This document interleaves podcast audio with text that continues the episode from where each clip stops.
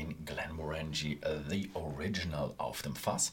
Und ja, es ist immer noch der alte The Original, es ist immer noch das gleiche drin, aber es ist in neuer Verpackung. Schaut mal an, wie gefällt es euch und schreibt mal unten in die Kommentare, was ihr von dem neuen Design haltet. Es ist ziemlich genau das Design, was wir auch schon in den Fass-Finishes hatten, also im, folgt diesem neuen Design-Stil. Ja, 40% Dauertiefpreis bei whisky.de für 33,99 und im Grunde das Flaggschiff von Glenmorangie. Und ja, das Flaggschiff von ihnen zeigt sehr schön den Brennereicharakter. Und das liegt daran, dass er nur 10 Jahre gereift ist und nur in First und Second Fill Bourbon Fässern. Das heißt, man hat so ein bisschen Bourbon Charakter, den man dazu macht, aber den kennen die meisten Leute sehr gut und können dann ein bisschen rausfinden, für was steht denn die Brennerei, für was steht denn das Destillat, was hat das denn für einen Geschmack auf den Einfluss auf die Abfüllungen aller Glenmorangie und das zieht sich ja durch ja, so ziemlich alle Abfüllungen einer Brennerei immer wieder durch, der Brennerei-Charakter. Bei Glenmorangie, viele Leute gehen immer auf, wow, riesige Brennblasen, wow, höchste Brennblasen, so groß wie eine Giraffe. Ähm, ich finde, das Charakteristischste bei Glenmorangie sind nicht die Brennblasen.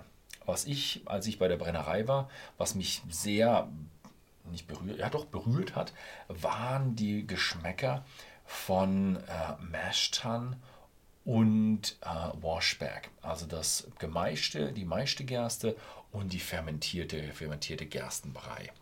Und die waren durch das Mash extrem süß und das Wash auch noch recht süß. Eigentlich sollte es gar nicht süß sein. Für mich, es war eine Assoziation von süß mit extrem fruchtigen Noten. Also bei Glenmorangie fermentieren sie so, dass sie richtig, richtig viele fruchtige Noten im Wash drin haben. Und dann geht es natürlich durch die Destillation und ne, Brennblasen so hoch wie eine Giraffe und so weiter und so fort äh, und machen daraus einen ziemlich feinen Brand. Also ist es ein am Ende kommt ein relativ leichter, sehr schön fruchtiger, tropisch fruchtiger Brand raus, Feinbrand raus. Und der wird dann jetzt für 10 Jahre in First und Second Fill Bourbon Fässern gelagert. Danach werden die Fässer ja, weitergegeben, verkauft. Ich weiß nicht, was sie damit machen. Uh, Fässer kann man in Schottland immer gut verkaufen, auch wenn sie schon mal benutzt wurden. Die Blendindustrie, die sind da nicht so wählerisch. Hm? Gut, habe ich noch irgendwas vergessen? Hm, nee, also ich hatte den Glenmorangie G10 auch schon ein paar Mal, einmal bei der Brennerei. Und ja, probieren wir mal. Oh ja, so wie ich in Erinnerung hatte. Süß und vor allem richtig schön fruchtig. Bei mir ist es so ein bisschen so eine Sache, der, die offizielle ähm, Tasting Notes sind immer so mit Ananas, also dieser Destillerie-Charakter ist mit Ananas und auf jeden Fall im zehnjährigen Findet man das sicher, würde ich da hinten auch irgendwo sicher finden? Ja, kann ich schon mitgehen. Aber ich finde, ich habe auch so, ein, so, eine leichte Banane. Wobei Banane ist wie so ein bisschen komisch, weil es ist ein bisschen frisch für Banane. Ich würde so sagen, eine, eine Mischung aus äh, Banane und hm, Zitrone, Orange. Eher Zitrone, eher so ein Zitrus, Zitrone. Ja, Ananas. Also hat eine Misch, wirklich eine schöne Mischung an Früchten hier drin. Der Bourbon-Charakter ist ja niedrig. Also ja, mit so Ex-Bourbon-Fässern kriegt man schon einen netten Bourbon-Charakter. Finde ich es aber jetzt nicht so das äh, Dominante hier in diesem Whisky. Also im Geruch.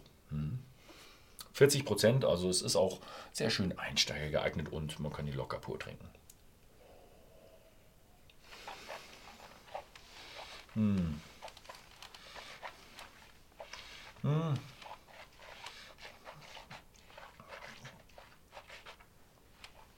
Oh, hm, einfach ein wahnsinnig angenehmer Whisky.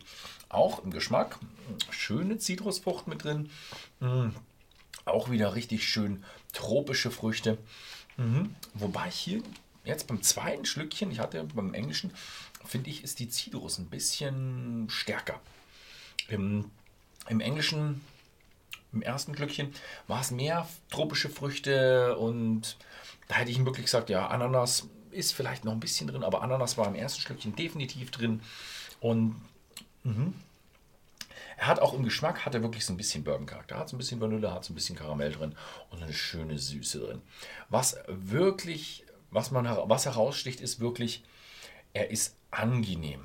Er ist angenehm zu trinken. Er ist im Mundgefühl, hat ja keine großen Ecken und Kanten. Er ist wirklich ein, ein netter, leichter, nordländischer Whisky.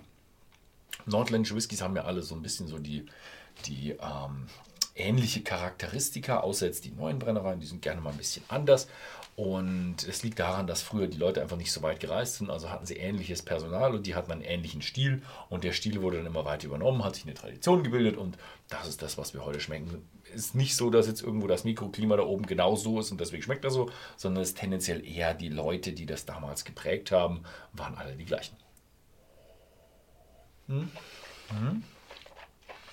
Hm?